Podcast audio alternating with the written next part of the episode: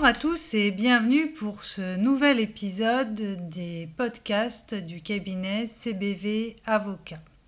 Il s'agit aujourd'hui d'un épisode de notre série spin-off intitulée Pilule de droit fiscal qui est consacré à un thème général, à savoir celui du trust. Pour rappel, le trust est une institution juridique originale qui nous vient du droit anglo-saxon. Le mécanisme qui sous-tend le trust est le suivant. Il s'agit de confier des actifs à un tiers à charge pour celui-ci de les gérer dans un but prédéterminé et de transférer ainsi leur propriété juridique tout en conservant une sorte de droit de regard plus ou moins étendu en fonction des volontés exprimées lors de la constitution du trust.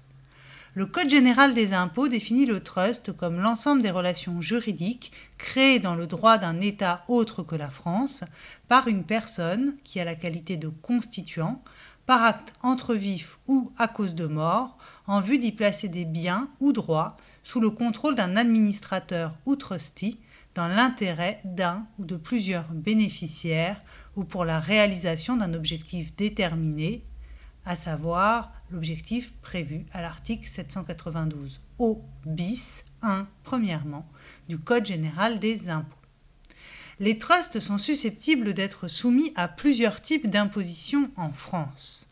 L'impôt sur le revenu, les droits de mutation à titre gratuit, l'impôt sur la fortune immobilière ou IFI ou le cas échéant un prélèvement spécifique sur les trusts, la taxe patrimoniale à 3%. Bien que les situations pratiques quant à l'imposition des trusts au regard de ces impôts puissent être extrêmement complexes, nous allons essayer d'en présenter les grandes lignes.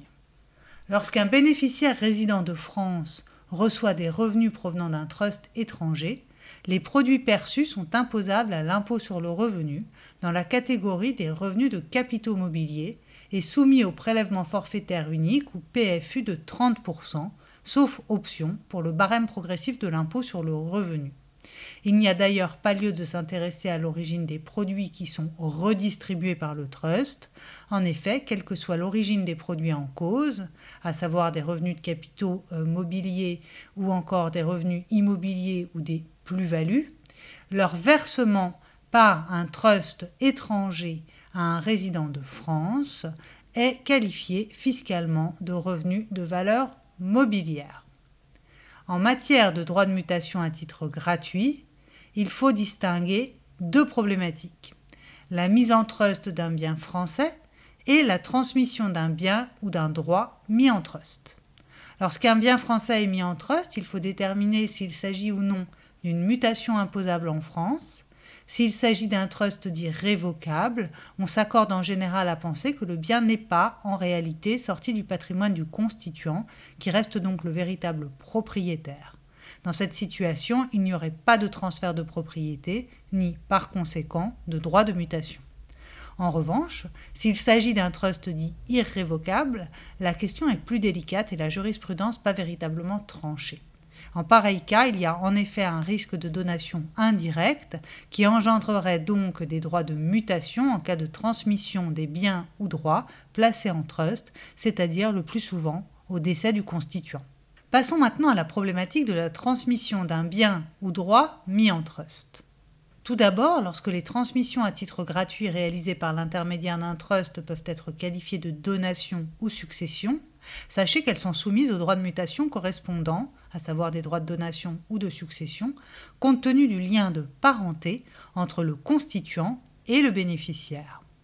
Lorsqu'au contraire les transmissions réalisées par l'intermédiaire d'un trust ne peuvent pas être qualifiées de donation ou succession et qu'en conséquence les droits de mutation à titre gratuit ne peuvent pas être appliqués, selon les règles de droit commun, le législateur a institué une règle spécifique de taxation au droit de mutation par décès, applicable au décès du constituant, que les biens, droits ou produits capitalisés soient transmis au décès du constituant ou à une date postérieure.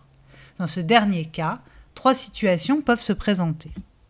Tout d'abord, si à la date du décès, la part des biens, droits ou produits capitalisés qui est due à un bénéficiaire est déterminée, cette part est soumise au droit de mutation par décès selon le lien de parenté entre le constituant et le bénéficiaire. Autre possibilité. Si, à la date du décès, une part déterminée des biens, droits ou produits capitalisés est due globalement à des descendants du constituant, et non plus à un bénéficiaire, l'administration indique qu'il s'agit dans ce cas de la transmission d'une part globale à des descendants du constituant sans qu'il soit possible de la répartir entre eux, et cette part est soumise à des droits de mutation à titre gratuit par décès au taux de 45%. Le cas échéant, il s'agit de droits de mutation à titre gratuit sui generis qui doivent être acquittés par l'administrateur du trust ou trustee. Dans les autres cas, par exemple, si les biens demeurent dans le trust ou s'il y a transmission collective incluant des personnes ne descendant pas du constituant décédé, la valeur des biens, droits ou produits capitalisés placés dans le trust est, le cas échéant, soumise à des droits de mutation à titre gratuit par décès, au taux cette fois-ci de 60%. Là encore, il s'agit de droits de mutation à titre gratuit sui generis qui doivent être acquittés par l'administrateur du trust. En matière d'IFI maintenant, la loi prévoit que les actifs immobiliers entrant dans le champ d'application de l'IFI et qui sont placés dans un trust sont compris dans le patrimoine du constituant ou dans celui du ou des bénéficiaires réputés constituants pour leur valeur vénale nette au 1er janvier de l'année d'imposition. Pour rappel, le bénéficiaire d'un trust dont le constituant originel est décédé est traité comme un bénéficiaire réputé constituant. Ainsi, si les biens, droits restent dans le trust de génération en génération, la taxation est opérée selon les mêmes modalités entre les bénéficiaires successifs.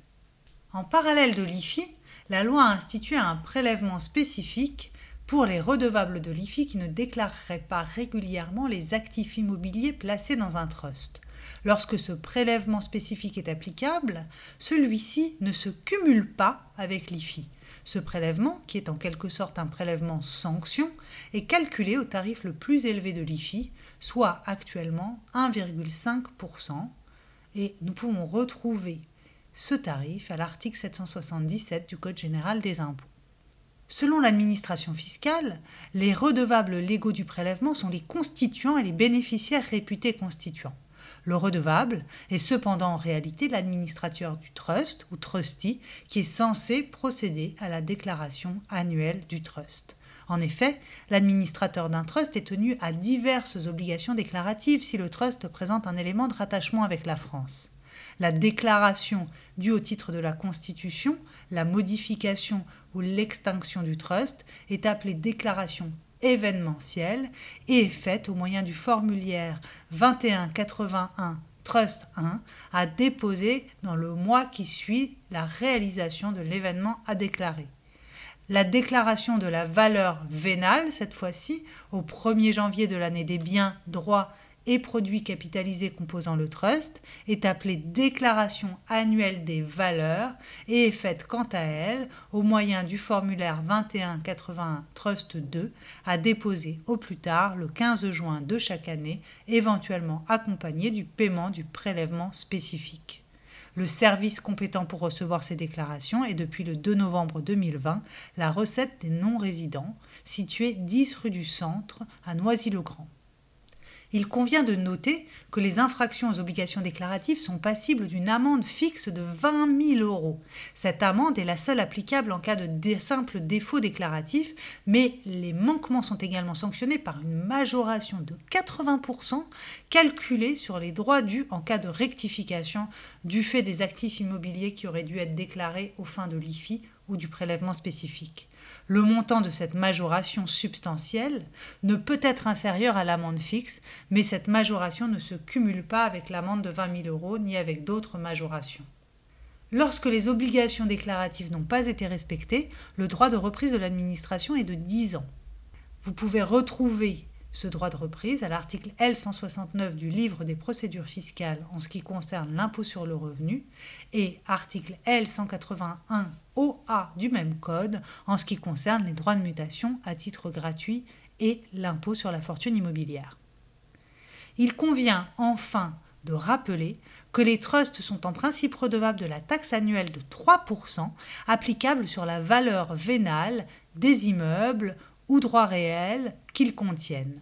Néanmoins, sous réserve de respecter les conditions requises, les trusts peuvent prétendre au bénéfice de nombreuses exonérations prévues à l'article 990E du Code général des impôts. En effet, d'un point de vue pratique, l'exigibilité de cette taxe est assortie de si nombreuses exceptions qu'elle ne s'applique que lorsque les entités qui détiennent directement ou indirectement les immeubles sont constituées dans des paradis fiscaux ou lorsque les entités concernées sont négligentes ou insuffisamment précises quant aux renseignements à fournir à l'administration pour bénéficier d'une exonération en espérant que ces quelques éléments vous permettront de mieux appréhender les caractéristiques de la fiscalité des trusts, n'hésitez pas à nous contacter en cas de questions. En effet, cette problématique est complexe. Vous souhaitant une excellente semaine et au plaisir de vous retrouver lors d'un prochain podcast. À très bientôt.